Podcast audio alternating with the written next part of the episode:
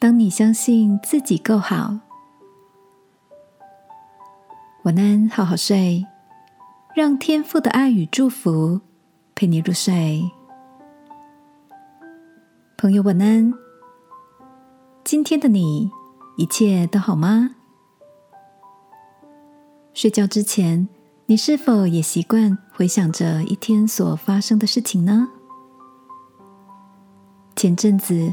工作上压力不小，团队有些状况需要调整，我的世界瞬间涌入了好多里里外外的声音，不禁常常的反省自己哪里做的不够好，是否又给人添麻烦了？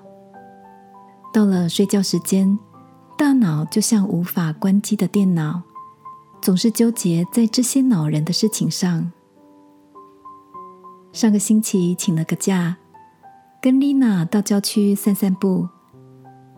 丽娜告诉我，心理学有个反刍思考的观念，说到草食性的动物会把食物吞下去，进入胃部消化后，又会回到嘴里嚼碎，并与唾液混合，再吞到胃里，称为反刍。而我们的思绪有时候也是如此。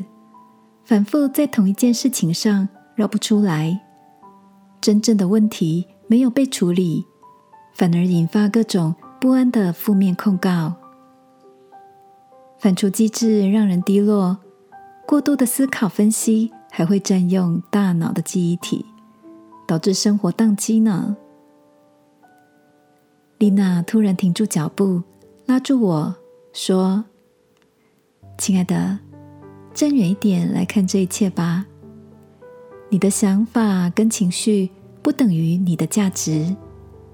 当你相信自己够好，生活就会慢慢变好。我看着丽娜笑着说：“谢谢你，先相信了我够好。你呢？也跟我一样陷入难解的生活题。”让坏情绪来定义自己吗？今晚一起用祷告为自己戴上一副降噪耳机，求天父消除我们心里负面的声响，重新回到爱里面。亲爱的天父，你是赐平安的神，求你保守我的心思意念。相信你创造我的时候所说的甚好。祷告，奉耶稣基督的名，阿门。晚安，好好睡。祝福你，在爱里恢复。耶稣爱你，我也爱你。